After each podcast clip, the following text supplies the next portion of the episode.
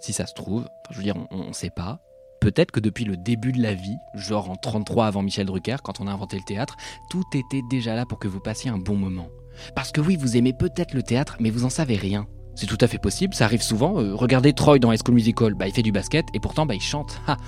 Et ouais, on est tous pétris de contradictions. Et moi aussi, hein, parce que je suis comme vous, enfin plus grand, mais je suis comme vous. Je passe le plus clair de mes journées de travail dans Laisse-moi kiffer, un podcast spécial bonne humeur alors que je vous mes nuits à la Saint-Symphonie. Mon chien a plus de manteau que ma propre mère alors que je vote à gauche.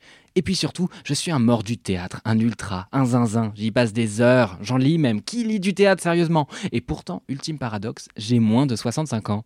Du coup, plutôt que de froncer mon unique sourcil broussailleux pendant ma chasse au wokisme, je m'émerveille chaque soir du renouveau de la scène francophone. Je me régale de voir les programmations évoluer pour repenser un théâtre plus populaire, plus en phase avec la société qu'il entend représenter. Enfin ça, c'est quand ça arrive. Alors voilà, les contradictions, on en a tous. Votre passion pour le théâtre sera-t-elle votre plus beau paradoxe? Ça, c'est le pari que j'ai envie de tenir. Pour ça, je lance Dramatis. Idéalement, ce sera votre podcast théâtre, un podcast à cheval entre la grande librairie et la fête du cri du cochon, parce que l'humour, c'est important, même quand on a le capital culturel de François Bunel, à défaut d'avoir sa chevelure en cascade. Je vous promets qu'ensemble, on va rire à gorge déployée devant du Ionesco. On citera Coltès parce que c'est super fun, Coltès, mais surtout, je vous promets du drama, des larmes et du sang. Enfin, pas trop, parce que après ça tâche. Mais en tout cas, le drama c'est bon, et les larmes je connais parce que je chiale tout le temps, enfin au théâtre, au cinéma, aux autres Beauval, euh, tout le temps. Chaque épisode sera consacré à une pièce, mais en vrai, pas besoin d'avoir vu la pièce avant. Pas de pression, c'est pas le B2I, hein, vraiment.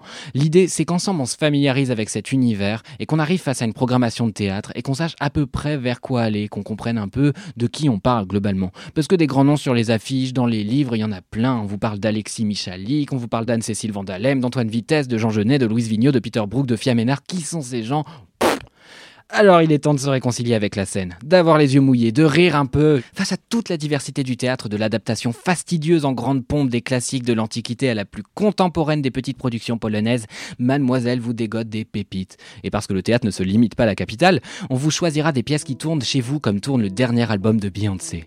Enfin ça c'est si vous êtes euh, quelqu'un de bien.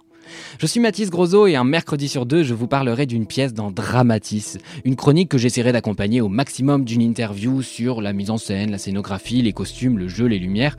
En tout cas, ça sera super intéressant. Enfin, je suis payé pour quoi. Et ça commence dès mercredi prochain, le mercredi 9 novembre, pour le premier épisode.